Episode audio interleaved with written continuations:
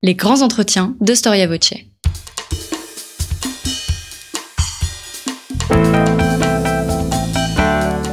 Une émission de la rédaction de Storia Voce.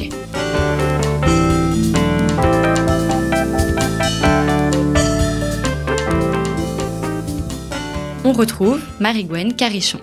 Bonjour à tous et bienvenue pour euh, ce grand entretien Storia Voce consacré à une figure qui a évolué dans l'ombre de Napoléon Bonaparte. Cette figure, c'est Eugène de Beauharnais. L'historien et diplomate Louis de Vielle-Castel parle de cet Eugène en ces termes en 1861. Au milieu de tous ces personnages étranges qu'avait fait éclore la Révolution et en qui l'esprit d'aventure, l'ambition la plus illimitée, l'ignorance de tous les principes se trouvaient trop souvent unis à de grands talents, une rare énergie et au plus héroïque courage, Eugène se faisait remarquer par une intelligence froide et calme, par une bravoure égale et chevaleresque, supérieure peut-être dans son principe à l'impétuosité brillante et irréfléchie de tels de ses compagnons d'armes, par le goût de la règle, le sentiment du devoir, enfin par une disposition constante à se contenter de la situation qu'il occupait sans aspirer à de nouveaux agrandissements.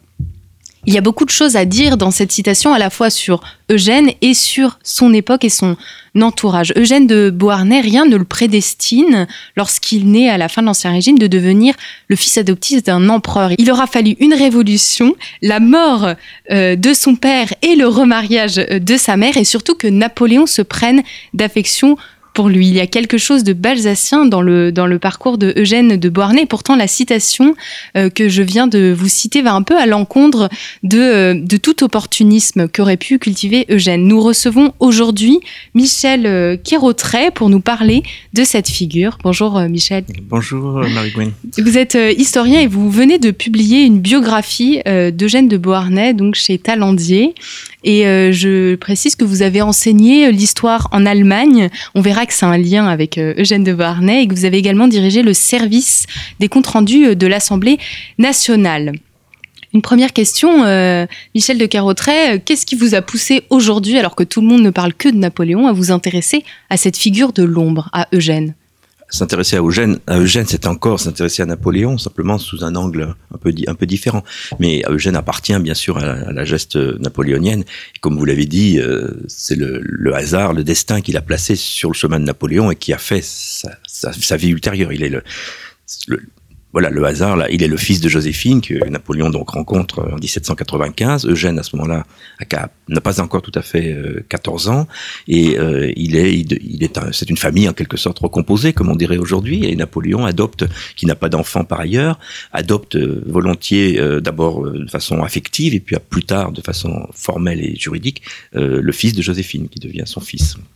Quel est aujourd'hui l'état de la mémoire et de l'avancée de l'histoire sur Eugène de Beauharnais? Est-ce qu'on sait tout Est-ce qu'il y a encore des zones d'ombre? Oh, Dire qu'il y a des zones d'ombre, ce serait prétentieux. on, sait à peu, près tout parce que Eugène a vécu si près de Napoléon que les, sources sont, innombrables. Beaucoup de mémoires le mentionnent. Euh, tous les, les, biographies de Joséphine, bien sûr, mentionnent également Eugène. Et puis après, le rôle officiel et politique qu'il a joué s'est fait au premier plan, sous les regards de tous. Donc il n'y a pas grand-chose de secret, de nouveau, d'archives complètement inédites. Il en reste quelques-unes, mais pratiquement pas. Donc c'est plutôt, je pense qu'il fallait plutôt essayer de de, de, comprendre un peu mieux à partir de, de ce qui existait déjà, et notamment peut-être ce qui est pas complètement nouveau, mais ce qui est quand même en partie nouveau, c'est la correspondance euh, échangée entre Eugène et, et son beau-père Napoléon lorsqu'il a exercé des fonctions officielles, et notamment en Italie. C'est une, je pense que là il y a une mine euh, qui n'est pas qui n'est pas complètement inconnu, mais qui n'a peut-être pas été exploité autant qu'on pourrait le faire jusqu'à présent. Alors, ce qui est assez euh, troublant, euh, je trouve, quand on regarde un petit peu la vie d'Eugène de, de Beauharnais, c'est que on sait que Napoléon tombe amoureux de, cette Joséphine, qui elle est la veuve d'un général qui a été décapité sous la Terreur, et il prend vraiment il adopte avec beaucoup d'affection les deux premiers enfants de Joséphine, donc Hortense et Eugène. Euh, comment se passe cette rencontre entre euh, le, voilà le, leur nouveau père et puis ces jeunes enfants qui, qui, sont tout juste adolescents. Oui, tout à fait, puisque Jeanne a 14 ans et Hortense de 2 ans de moins, donc 12 ans. Euh, eh bien, c'est jamais si facile quand une mère, euh, on connaît ça dans la vie quotidienne, quand une mère, euh, soit qu'elle est divorcée, soit que, son, soit que le, premier mari soit mort, quand elle trouve un autre homme, les enfants, souvent, ça, pose un, ça leur pose des, problèmes. Et là, ça n'a pas manqué. Bon, pas trop dans le cas de Jeanne, parce que Jeanne, au fond, trouvait un père qui lui manquait. Il avait été très attaché à son père. Euh, il a perdu son père quand il avait 12 ans et demi. Bon, je crois que c'est important pour comprendre sa psychologie ultérieure. Mais Hortense, elle, euh, a été euh, très contrariante. Elle, trouvait que Bonaparte venait lui voler sa mère, et donc les premiers contacts n'ont pas été si simples. Bon, ça s'est quand même assez vite, assez vite arrangé. Mais. Il a eu une enfance pas très simple, Eugène. Il a vécu la Révolution, il a vu ses parents en prison et son père guillotiné. Est-ce qu'il en parle un peu à Napoléon? Est-ce qu'il y a des traces de, cette enfance? Je pense pas qu'il en ait beaucoup parlé dans la suite, au moment où, il, où ça aurait laissé des traces. Bon, sans doute il en a des questions au tout début, hein, puisque c'était tout proche quand il rencontre Napoléon. C'est un an et demi après la mort de, de son père, donc euh, c'était notoire. Le général de Beauharnais, le père de, de Gênes, le mari de le premier mari de Joséphine, était un personnage public, un personnage important de la Révolution, des premiers temps de la Révolution. Donc euh, Bonaparte savait très bien qui c'était. Euh, il en a sûrement été question, mais peut-être qu'on n'a pas non plus trop remué le couteau dans la plaie. Enfin ça, je ne peux pas être, vous le dire avec certitude, j'étais pas là, mais mais euh, par la suite, non, par la suite, euh, on s'occupe de l'avenir, on s'occupe de ce qu'il faut construire. Et ce qui est ce qui est très beau, c'est que le, général de Beauharnais, le père, donc Alexandre de Beauharnais, le père de Gênes, euh, qui est une victime de la Révolution, a voulu que son fils ne garde pas de ressentiment envers la République et envers la France révolutionnaire. Il a écrit une très belle lettre avant de mourir à son fils pour lui dire que voilà, il était, il était victime, mais il n'était pas victime d'une injustice. Il était un petit. Parfois, on, on, se dit, ça fait penser presque au, au stalinien, au procès stalinien, où on, on, justifie presque le châtiment qui vous tombe dessus. Euh, je pense pas qu'il l'ait fait dans cet esprit, mais pour que son fils puisse continuer à vivre. Son fils ne pouvait pas vivre dans le ressentiment éternel, dans la rancune à l'égard du régime qui avait tué son père. Et là, le père a été, je pense, très intelligent, peut-être même euh, effectivement, il a compris beaucoup de choses. Et Eugène a pu vivre avec ce souvenir euh, sans, sans, trahir son père. C'est ça que je trouvais très beau. Oui, ce qui explique qu'il a épousé l'Empire, en fait, et qu'il a, il a adhéré à, Napoléon, et, enfin, on verra dans les détails, alors qu'il venait quand même de, de, perdre son père victime, en quelque sorte, de cette nouvelle euh, état d'esprit des Lumières on, aurait pu en effet trouver des, dans d'autres dans d'autres cas trouver ce genre de problème. Or, il, il ne s'est pas en effet, il ne s'est pas posé. Même si en même temps, euh, le régime, comme vous savez, le régime impérial est, est ambivalent. D'un côté, il continue la révolution, mais d'autre part, il la ferme aussi. Donc euh, voilà, ça pouvait aussi s'expliquer comme ça.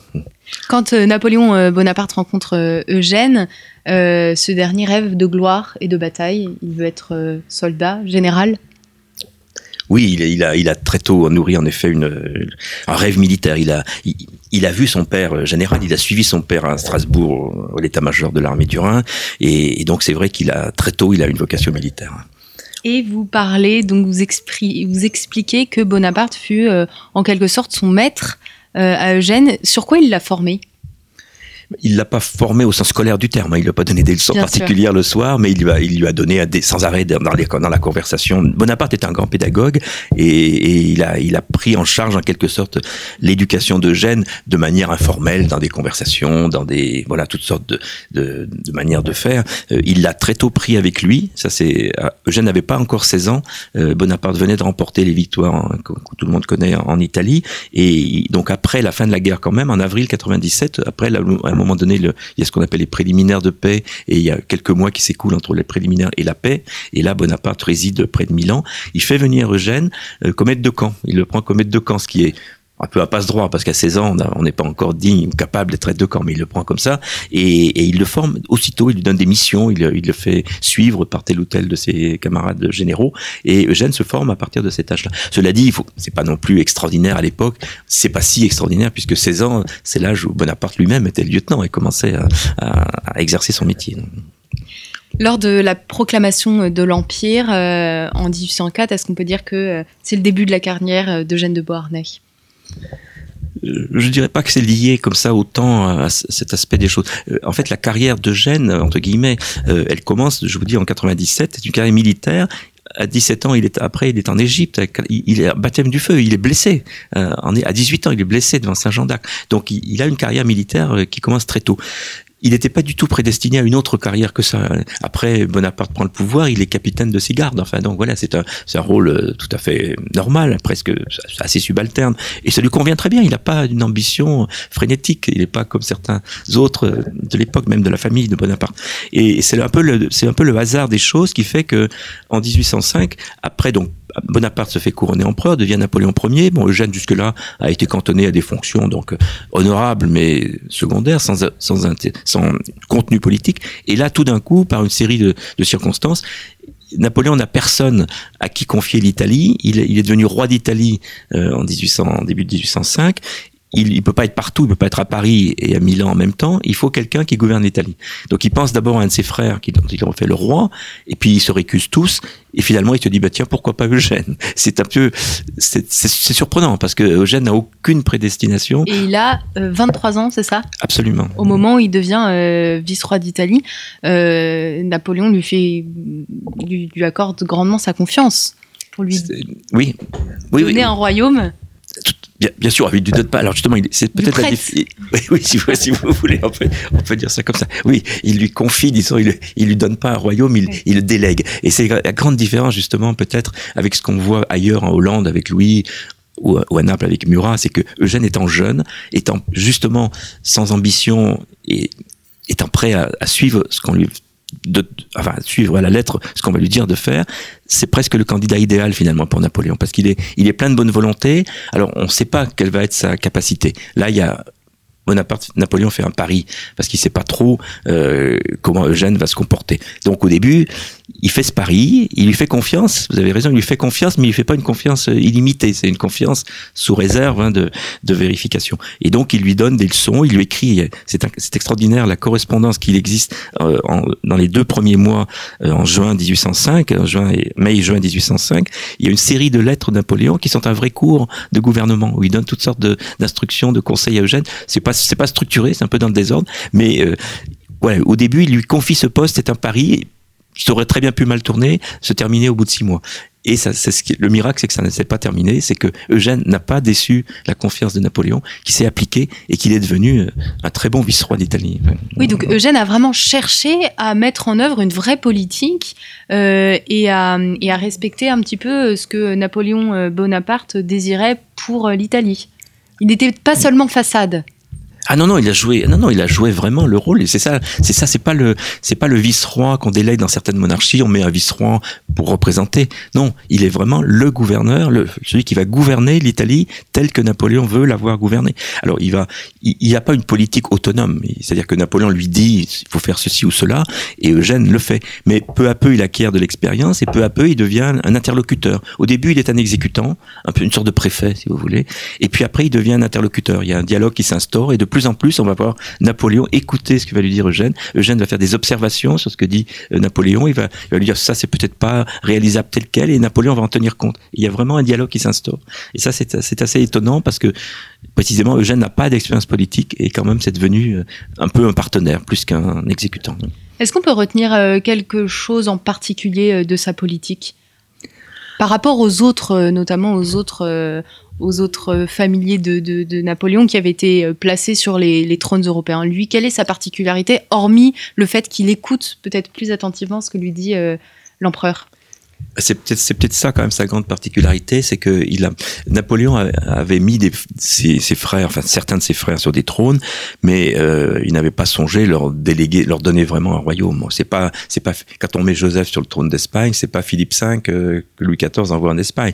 C'est vraiment pour rester en quelque sorte sous télécommande. Napoléon veut garder le contrôle même sur ces pays qu'il a donné prêté, comme vous disiez, à ses frères. Et le problème, c'est que eux, euh, ils se prennent au sérieux. Ils se disent qu'ils sont vraiment des rois. Ils veulent gouverner dans l'intérêt de leur peuple. Ils s'aperçoivent que l'intérêt de leur peuple n'est pas toujours exactement équivalent à, l'intérêt de l'empire euh, conçu comme un ensemble. Et donc, ça pose souvent des problèmes. La grande différence, c'est que Gênes, lui, euh, il est beaucoup plus respectueux de la volonté de l'empereur. Alors, il, il, il peut l'influencer, mais si Napoléon décide quelque chose, il exécute euh, quoi qu'il en quoi qu'il en pense peut-être personnellement. Il y a le cas notamment qu'on cite souvent le cas de relation avec le pape. Vous savez que en Italie il y a un conflit qui s'instaure. Bon, et euh, Eugène est certainement pas tout à fait sur la même ligne que Napoléon. C'est-à-dire qu'il trouve qu'il faudrait y aller peut-être plus prudemment, plus de manière plus civilisée, un peu moins brutale. Vous savez que ça s'est passé. Bon. Et mais quand Napoléon lui dit d'agir, il agit. Donc si Napoléon lui dit qu'il faut euh, arrêter le pape, il arrête, il arrête le pape. Tout en disant attention, ça provoque beaucoup de problèmes. Mais il exécute. C'est ça quand même la grande différence de Gênes. Alors, euh, est-ce que c'était bien, est-ce que c'était mal? Bon, euh, probablement quand même que c'était plus simple du point de vue de Napoléon d'avoir un exécutant docile. Bon, et puis après l'autre différence, c'est que Milan, c'est quand même très proche de Paris, c'est vraiment le cœur hein, de la du système napoléonien. Les autres sont plus périphériques, que ce soit Naples ou que ce soit l'Espagne. Et euh, Eugène euh, de Beauharnais, donc il est, il est à la fois politique et militaire, mais il se, il va également euh, épouser donc la fille du roi de Bavière et se donner un peu une légitimité auprès des, des, familles, des nobles familles européennes. Qui est-elle, cette Auguste Amélie? Alors Auguste, on l'appelle souvent Auguste, oui Auguste Amélie, effectivement. Ça surprend parce que Auguste est un prénom masculin d'habitude. Là, c'est une femme dont il s'agit, et c'est un personnage que j'ai découvert, euh, dont je suis presque tombé amoureux. Je dois dire, c'est une femme assez étonnante. Il l'a épousée très très jeune, puisqu'elle a, elle a même pas 18 ans quand il la, quand il la rencontre. C'est un mariage complètement organisé par Napoléon euh, pour des raisons politiques, mais et c'est là qu'on trouve à nouveau Napoléon sous un jour euh, humain, si vous voulez il a, il, savait qu'il y avait de l'opposition à la cour de Bavière. C'était un peu une, comment on dirait, une, une, un, mariage en, dessous de sa, condition. Hein. Prince d'ancien régime, électeur, roi, qui épouse la fille d'un, euh, qui, qui épouse, qui donne sa fille au, un noble d'ancien régime, mais enfin un, petit noble français, c'était une, c'était pas le même niveau, c'était pas ce qu'on appelait en allemand le Ebenbürtigkeit, c'était pas, on n'était pas mariable normalement. Et donc il a fallu un peu tirer, euh, forcer la main de, du roi et surtout de sa femme. Et euh, la princesse elle-même, euh, elle n'était pas très enthousiaste. Et Napoléon l'a rencontré et ce jour-là, il a fait sa conquête parce qu'il lui a dit, écoutez, ce mariage est politique. Si Eugène ne vous plaît pas, on laisse tout tomber, on, y renonce. Et donc déjà, ça crée un, bon climat. Et puis Eugène est arrivé. Alors la petite histoire raconte qu'on lui a fait couper sa moustache qui était peut-être un peu trop celle d'un soudard, et donc il s'est exécuté. Il a rencontré euh, Auguste, et ça a été le coup de foudre euh, réciproque. C'était donc une histoire merveilleuse parce que c'était un mariage strictement politique qui est devenu un mariage d'amour, et une très belle, une très belle union qui a continué ensuite jusqu'à la fin. On a parlé euh, de, de, de, sa politique, euh, mais j'aimerais qu'on revienne un petit peu à, à son, euh, à ses conquêtes militaires. Vous avez parlé de la campagne d'Égypte, si je me trompe pas. Il y a d'ailleurs une dans son hôtel particulier dans Paris, euh, le portique et d'ailleurs représente, mmh. euh, je ne sais plus quel, quel détail exactement. Mais il y a le, oui, en effet, la, la porte, aujourd'hui, donc l'hôtel de Beauharnais, que Jeanne n'a quasiment jamais habité, hein, enfin bon, qui apporte son nom, qui existe, qui existe toujours et qui est donc aujourd'hui le siège, comme vous l'avez dit, de l'ambassade d'Allemagne à Paris, qui a été le siège de l'ambassade de Prusse et puis de l'ambassade d'Allemagne, euh, est précédé d'une magnifique portique avec euh, deux colonnes égyptiennes de part et d'autre, et en effet, ça renvoie à cette mode égyptienne qui était la suite de l'expédition d'Égypte. Donc l'Égypte, ça l'a marqué, mais là où il s'est euh, particulièrement illustré, c'est lors de la campagne de, Russie. Euh, qu'est-ce qu'il a Est-ce qu'il était seulement maître de camp à cette période-là où il a, il a quand même monté en grade Eugène quand il part en Russie euh, auprès de Napoléon? Ah mais il a, oui bien sûr, mais il a, c'était pas la première fois qu'il exerçait un commandement important. Eugène a, il était exilé en Italie, il avait envie de se battre, il s'est pas battu à Austerlitz, il s'est pas battu à Iéna, il s'est pas battu à Friedland et ça lui manquait. C'est vraiment ce qu'il aimait en fait. Il avait envie d'être, il voyait tous ses camarades se couvrir de gloire, certains se faire tuer d'ailleurs, hein. mais lui, euh, voilà, il était là-bas, il faisait de l'administration et bon, il est un jeune homme, hein, donc il avait envie de laurier du champ de bataille et, ça, ça, lui manquait. Donc finalement, Napoléon accepte euh, pour la première fois en 1809 de lui confier un commandement important et c'est au moment de la campagne donc euh, qui a conduit à la bataille de Wagram contre l'Autriche Eugène est à ce moment-là en Italie, donc il reçoit le commandement d'une armée euh, française en Italie, puisque l'Autriche vous savez, un front allemand et un front italien. Donc là, il a été le chef de l'armée en réalité, et la première bataille qu'il a, qu'il a livrée a été une catastrophe. Il a, il a perdu un peu son sang-froid, il a été imprudent, mais et c'est là à nouveau, le, la caractéristique d'Eugène, c'est qu'il peut se tromper au début, il fait des, il tâtonne, mais il sait très bien apprendre de ses erreurs. Et là, il a renversé cette situation. La défaite a été est devenue une victoire. Il a remporté une victoire qu'on appelle la bataille de Rab euh, quelques jours avant Wagram, et il a joué un rôle important également à Wagram. Donc là, il a été, il a été un bon général hein, déjà en 1809. Et puis, comme vous le disiez après, en 1812, donc là, on passe à la dimension supérieure. Là, il reçoit cette fois le commandement de deux corps d'armée à la grande armée dans le de Napoléon euh, contre la Russie. Et il a joué un rôle euh, qui est comparable à celui d'un maréchal. Hein. Il était, il n'avait pas le titre de maréchal, mais il commandait comme un maréchal. Et, il a été à la hauteur. C'était pas non plus une faveur. Euh, il n'a pas été une façade. Il n'a pas été un pantin qui aurait été manipulé par un, un, vrai général, comme ça se passait souvent sous l'ancien régime. Et il a, il a joué vraiment le rôle d'un maréchal et il s'est combattu. Il s'est bien battu à la Moscova. Il avait tout le dispositif, toute l'aile gauche de l'armée à la Moscova, Borodino. Et après, il a remporté encore à titre personnel une autre victoire qui est restée la sienne à Malo Yaroslavietsk, qui est une petite ville au moment de la retraite au sud de Moscou. Et donc ces deux moments ont fait que devant toute l'armée, Eugène a acquis en quelque sorte sa légitimité. Jusque là, on disait bon, ben c'est le, c'est le fils, c'est le, c'est le prince favorisé. Bon, alors là, devant tout le monde, devant 500 000 Français qui étaient là, ou Français et Européens, il a montré qu'il était un vrai, euh, il méritait son commandement. Et plus encore, après, lorsque ça se termine, comme vous savez, en catastrophe, euh, Napoléon voit que euh, il faut qu'il rentre à Paris pour organiser la, défense, parce que sinon, euh, et, donc Napoléon quitte l'armée et il laisse l'armée alors là, à qui va-t-il la laisser? Donc, il l'a pas laissé à un maréchal, et il il l'a pas laissé à n'importe qui. Il l'a laissé au maréchal Murat, non pas parce qu'il était maréchal, mais parce qu'il était son beau-frère et qu'il était, bon légitime de ce point de vue familial. Bon, ce qui était un peu malheureusement devenu l'esprit à la fin de l'empire. Et il se trouve que Murat n'avait qu'une idée, c'était de rentrer chez lui à Naples. Il faisait quand même plus chaud à Naples qu'en Russie. Et donc, au bout de 15 jours, Murat se sauve, s'en va. Donc, euh, reste Napoléon n'est plus là qui va commander l'armée.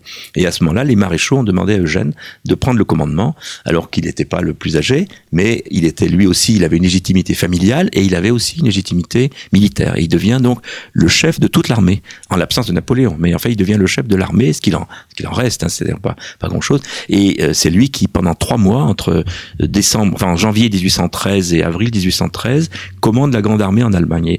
Assure une sorte de défense contre les Russes et les Prussiens qui, avancent euh, vers l'ouest. Et après, ça permet à Napoléon, il l'a fait. Alors il y a euh, bon les historiens militaires, hein, euh, évidemment, on peut l'interpréter de différentes façons. Il a peut-être pas fait aussi bien qu'on aurait pu, mais il a certainement fait beaucoup mieux que certains l'auraient peut-être fait par ailleurs. Et je crois qu'en général, on convient qu'il a fait une, il a commandé de manière honorable la grande armée à ce moment-là. Il a laissé pendant ces trois mois, ça a laissé à Napoléon le temps de refaire une armée à Paris et de rejoindre à nouveau le théâtre allemand. Et là, il y a une jonction donc entre ce qu'Eugène avait conservé de l'armée à peu près sur l'Elbe et puis ce que Napoléon amenait. Et Eugène se bat encore une fois avec cette fois aux côtés de Napoléon à la bataille de Lutzen en Saxe. Et puis là, ça s'arrête. Euh, il faut qu'il défende aussi l'Italie parce que l'Italie est également attaquée et Napoléon envoie Eugène en Italie. Donc là, Napoléon et Eugène se séparent. C'est la dernière fois d'ailleurs qu'ils vont se trouver ensemble, chacun sur un terrain. Napoléon va se battre en Allemagne Leipzig et puis en France. Eugène se bat en Italie et puis après la suite, vous la connaissez malheureusement. Beaucoup plus tragique. Il a fait ses preuves euh, donc au sein de l'armée euh, et alors au sein du gouvernement euh, de, de, Napoléon, on sait que les relations entre euh, notamment Joséphine et sa belle famille n'étaient pas idéales. Eugène, comment est-ce qu'il se fait accepter dans l'entourage de Napoléon? Est-ce qu'il est un petit peu jalousé parce que le préféré de Bonaparte? Alors il est, je ne dirais pas qu'il est jalousé parce que le préféré de Bonaparte, parce que malgré tout, euh, Napoléon, peut-être on dit souvent parce qu'il est corse, mais enfin c'est peut-être un sentiment qui peut être aussi dans d'autres régions. Euh, Napoléon quand même euh, a le sens du sang. Quoi. Euh, quoi quelle que soit l'affection personnelle qu'il a pour Eugène, Eugène n'est pas de son sang. Et il y a des déclarations très nettes de Napoléon à, à ce sujet. Euh, pour lui, c'est quand même, c'est quand même capital. La légitimité, elle passe par le sang. C'est le droit du sang pour lui plus que beaucoup plus que n'importe quoi. Et donc, euh, euh, Eugène est, c'est vrai qu'Eugène est jalousé, mais il n'est pas jalousé parce que Napoléon lui accorderait une préférence personnelle aux dépens de, des liens du sang qu'il aurait avec ses frères. Il est plutôt jalousé justement parce qu'il est le, le, bon élève, parce qu'il est le, et pas jalousé, pas, pas, pas par Joseph qui a, qui a 15 ans de plus que lui, mais par exemple par Jérôme. Il y a, il y a une relation très particulière entre Jérôme, qui est à peu près de lui même âge, qui a, qui a, je crois deux ans de moins que lui, et puis, euh, et puis Eugène euh, parce que Eugène fait toujours mieux que, que, lui. Il, y a une, il a un côté premier de la classe, c'est vrai, et Jérôme, c'est pas tout à fait le cas. Donc voilà, ce type de jalousie existe entre, entre mais c'est pas tout à fait comparable aux sentiments qu'ils ont, qu ont voués à, à, Joséphine, qui était euh, plus. Euh, bon, Joséphine, on avait envie de s'en débarrasser, donc c'était pas pareil. Elle donnait pas d'enfants. Bon, c'est elle était moins utile. Oui, si vous voulez, voilà, elle n'avait pas ce rôle politique. Euh, comment, euh, comment Eugène fait face euh, au divorce de Joséphine et de Napoléon Bonaparte? Il est face à, à un dilemme probablement. Est-ce qu'il continue à servir l'empereur? Voilà, alors ça, ça a été un moment, un des moments les plus durs effectivement de, de sa vie. Euh, on aurait pu imaginer, d'ailleurs, on aurait pu imaginer que tout s'arrête, que Napoléon considère que bon, jusque là, c'était son fils euh, parce qu'il était le fils de Joséphine et que tout était terminé. Et c'était très beau ce qui se passe à ce moment-là parce que Eugène propose euh, lui-même de disparaître, de s'éclipser. Pensez qu'il a, si Napoléon le souhaite, il rend tout, il veut rien garder pour lui. Et euh, à ce moment-là, Napoléon, lui, au conseil Napoléon qui lui demande J'ai besoin de toi, Eugène, reste à mes côtés. Euh, J'aurai peut-être un fils, tu seras éventuellement, si c'est moi qui meurs, le premier, tu seras le tuteur de mon fils. Donc il y a vraiment une, de part et d'autre, il y a beaucoup de générosité. Et donc Eugène va rester et va servir d'ailleurs euh, aussi les intérêts de sa mère, puisqu'il sera souvent un intermédiaire entre Joséphine et, et Napoléon pour les années qui suivent. Est-ce que euh, Napoléon Bonaparte a projeté en faire un de ses, euh, son successeur? Alors, je ne pense pas qu'on puisse dire ça. Il a, il a peut-être projeté d'en faire son successeur. Enfin, il a même certainement projeté d'en faire son successeur en Italie au début, lorsqu'il a, lorsqu'Eugène épouse une princesse bavaroise. La Bavière, n'oublions pas, est limitrophe de l'Italie. Et à ce moment-là, il est il est question très officiellement que Gênes devienne roi d'Italie lorsque l'Italie sera séparée de la France. Parce qu'il y avait une union, ce qu'on appelle une union personnelle. Hein. Napoléon était empereur des Français, roi d'Italie, mais il était bien entendu à l'égard de l'Europe que le, le, jour où la paix reviendrait, Napoléon laisserait la couronne d'Italie, il garderait la couronne de France et il laisserait la couronne d'Italie à quelqu'un d'autre. Alors, à qui ça aurait pu être un de ses frères, mais vu l'installation de, de, pardon, à Milan, euh, il était à peu près clair que ce serait Eugène. Et c'est ce qu'en tout cas Napoléon a assuré au roi, au roi de Bavière, puisque le roi de Bavière était le beau-père euh, d'Eugène. Et puis euh, l'arrivée de l'arrivée du roi de Rome va changer un petit peu la donne à ce moment-là. Euh, Napoléon, qui toujours parce qu'il pense en termes de lien du sang, euh, envisage l'avenir plutôt l'Italie pour euh, non pas son fils, mais pour son second fils, puisqu'on parle toujours d'un qu'on appelle une secundogéniture dans les endroits. Donc on pense que le deuxième fils de Napoléon, s'il en a un deuxième, deviendra un roi d'Italie. Ça c'est plutôt le schéma qui s'instaure. Bon, en réalité, euh, il n'y aura pas de deuxième fils puisque Marie-Louise ne veut surtout pas, vu la difficulté de la naissance du roi de Rome, ne veut pas avoir d'autres enfants. Donc euh, la, la, perspective d'un second enfant s'éloignant, euh, Eugène a toutes les chances effectivement de devenir roi d'Italie au jour de la paix. Le jour de la paix n'étant jamais arrivé, en tout cas pas de la paix victorieuse, euh, le problème ne s'est pas posé de la même façon. Oui, parce que finalement, euh, chute de l'Empire, Eugène a 32 ans, donc en fait il est très jeune, euh, c'est la fin de sa carrière mais c'est un jeune retraité, parce que 32 ans, effectivement, ben, ça aurait pu ne pas être la fin de sa carrière. Euh, c'est ça le, le, drame de l'Empire. On oublie souvent, c'est que en 1814, il y a beaucoup d'hommes de, premier plan qui sont très jeunes. Ils ont, bon, peut-être pas tous 30 ans, mais ils ont 45 ans souvent. Et, et donc, c'est pas du tout l'âge de se retirer. Et beaucoup d'entre eux vont revenir 15 ans plus tard, puisqu'il y a la Révolution de 1830. Louis-Philippe va employer, comme vous le savez, beaucoup de gens qui ont servi l'Empire. Eugène aurait très bien pu, en 1830, il aurait eu 48 ans, il aurait très bien pu avoir une nouvelle vie. Euh, le problème, c'est que voilà, il est mort, euh, il est mort à 42 ans, donc euh, son avenir n'a pas, ne s'est pas réalisé. Et Eugène, donc c'est ce que vous expliquez très bien dans votre livre. Est-ce que vous êtes en train de nous dire ce, ce qui plaisait probablement à Napoléon Bonaparte, c'est sa fidélité. Et d'ailleurs, c'est ce qui sera écrit sur sa tombe, sur sa tombe, pardon. Honneur et fidélité on a l'impression, et je, renvoie à la citation que j'ai évoquée donc euh, en introduction, on a l'impression qu'il n'est pas opportuniste, qu'il se laisse un petit peu porter par euh, les événements de la vie, sans forcément forcer le destin, contrairement euh, aux autres qui sont dans l'entourage de, Napoléon Bonaparte. Qu'est-ce que vous pensez de, de, voilà de, de, ce caractère et de son tempérament un petit peu nonchalant, on peut dire?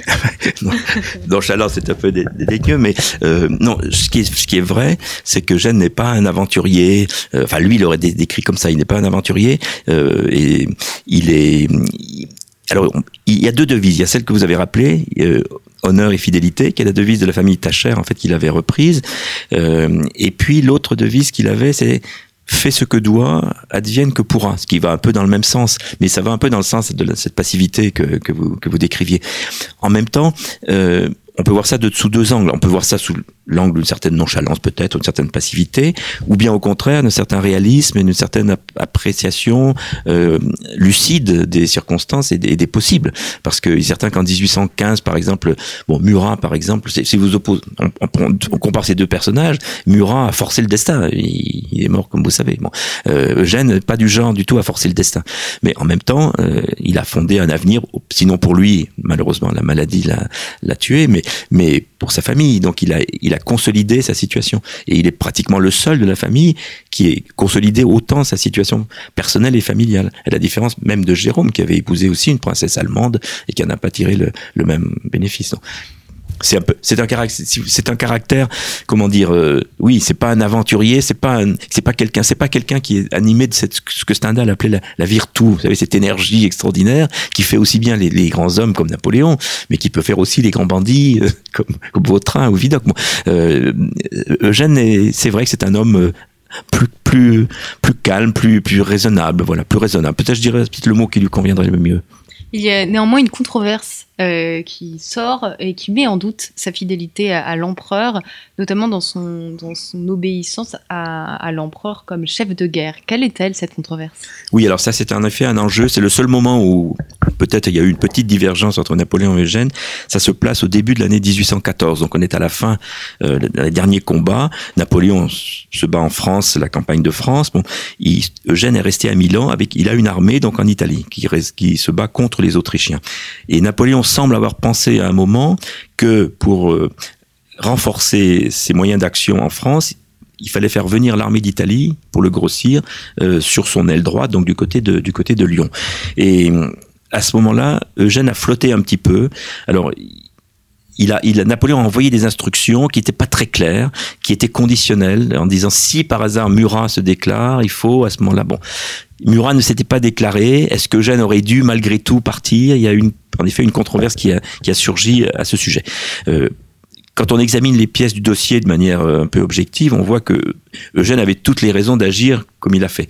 Mais euh, peut-être que d'autres, peut-être plus audacieux, plus euh, euh rapides, auraient peut-être vu ça différemment, on, peut, on, peut en, on peut en discuter.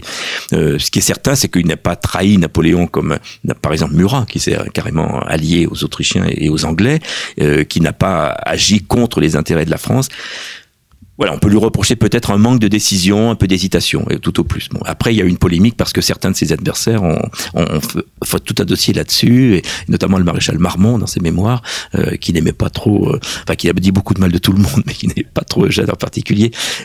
C'est arrivé de manière posthume, il y a eu un procès, bon, ça se passait sous Napoléon III.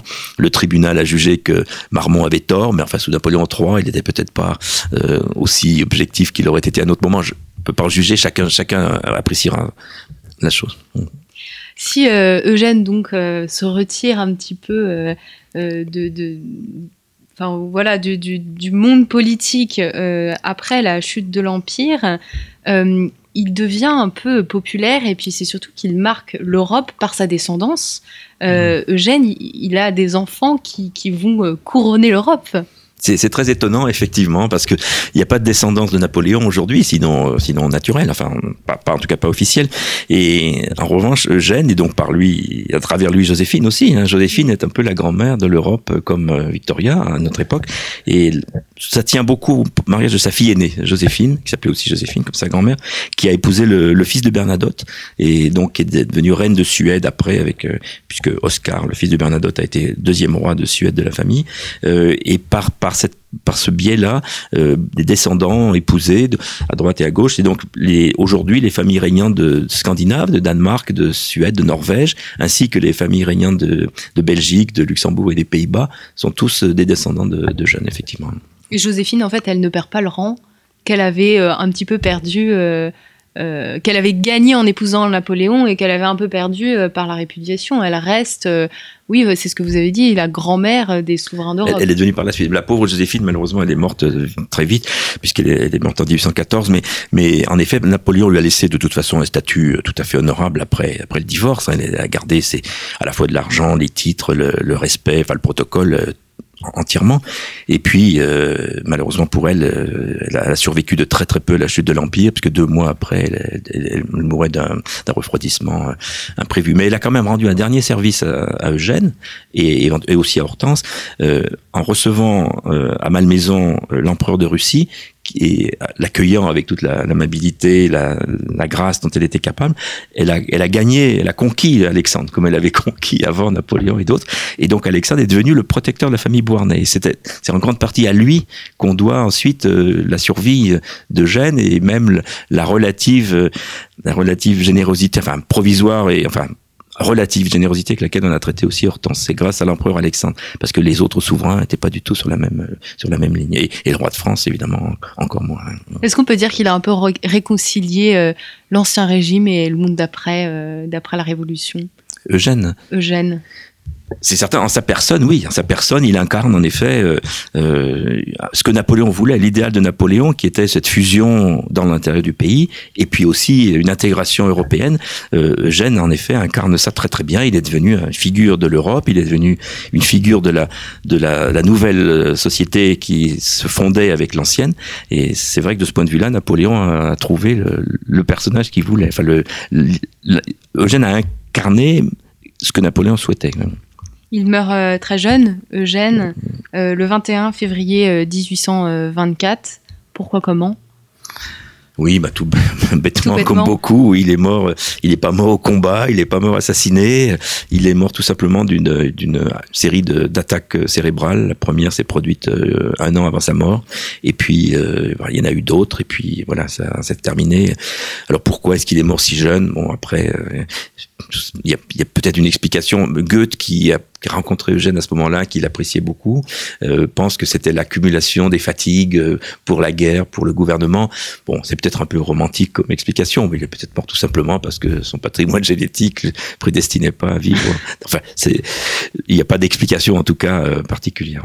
Mais Las Casas, qui, euh, qui a donc écrit le, le, le, le, le pardon, le, mémorial de Sainte-Hélène, ont fait un, un rôle, un portrait assez positif de cet Eugène. En fait, Lascas trans, transcrit les propos de Napoléon. Donc, en effet, Napoléon a porté des jugements sur beaucoup de gens, euh, mais il a porté un jugement sur Eugène qui est très équilibré.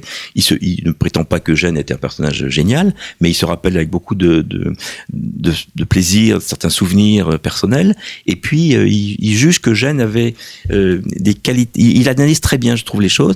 Il dit que Eugène était une tête carrée. Et par là, il veut dire qu'il était égal dans les différentes, enfin, les côtés, en quelque sorte, si vous voulez, étaient était de, longueur égale, c'est-à-dire qu'il était à la fois audacieux, mais raisonnable. Il était audacieux juste comme il fallait, pas trop, et raisonnable comme il fallait, pas trop non plus, parce que à la guerre, en particulier, un chef qui est trop audacieux, il risque de tout compromettre euh, de manière impulsive, et celui qui est trop raisonnable, il n'osera jamais, et donc il ne gagnera pas non plus. Et il trouve que Gênes réussissait à trouver le bon équilibre entre les deux, et je crois que c'est assez juste comme analyse. Une dernière question, euh, Michel Carotret. Qu'est-ce que ça vous a appris euh, en d'étudier Eugène Qu'est-ce que ça vous a appris en plus sur Napoléon? Est-ce que vous avez eu des fulgurances? Vous parlez, je crois, du miroir de Napoléon à un moment dans votre ouvrage, euh, que ça vous aide à, avoir une autre appréciation de, de l'empereur.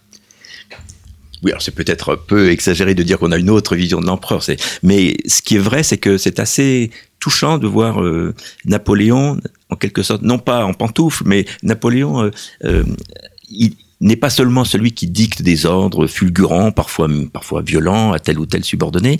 Euh, il le fait aussi avec Eugène. On a des lettres qui sont également des lettres très sévères avec, Eugène, des, des, lettres impératives. Mais en même temps, il y a toujours, euh, il, y a, il y a toujours aussi, ou, très vite en tout cas, le, le, le rappel, le souvenir que cet Eugène n'est pas juste euh, un subordonné, c'est aussi son fils. Et donc on sent le mélange de tendresse. Il y a une vraie tendresse. C'est un mot qui vient peut-être pas toujours à l'esprit quand on pense à Napoléon. Et là, on le, on le voit vraiment apparaître. Alors, on le trouve aussi dans les rapports avec le roi de Rome ou avec d'autres enfants, mais, mais avec Eugène, c'est quelque chose de très particulier. Il y a des lettres de Napoléon concernant, par exemple, la, belle-fille, sa belle-fille, donc la, la femme d'Eugène, Auguste, qui sont très très touchantes. Il s'inquiète de, son bien-être. Il demande si, si, si les premiers, comme il dit, les premiers combats de l'amour se sont bien passés. Enfin, il y a des choses. Euh, Napoléon est vraiment un, père de famille un père de famille touchant. C'est un peu ce que j'ai ce que j'ai voulu dire quand j'ai parlé de. C'est pas une révélation complète quand même.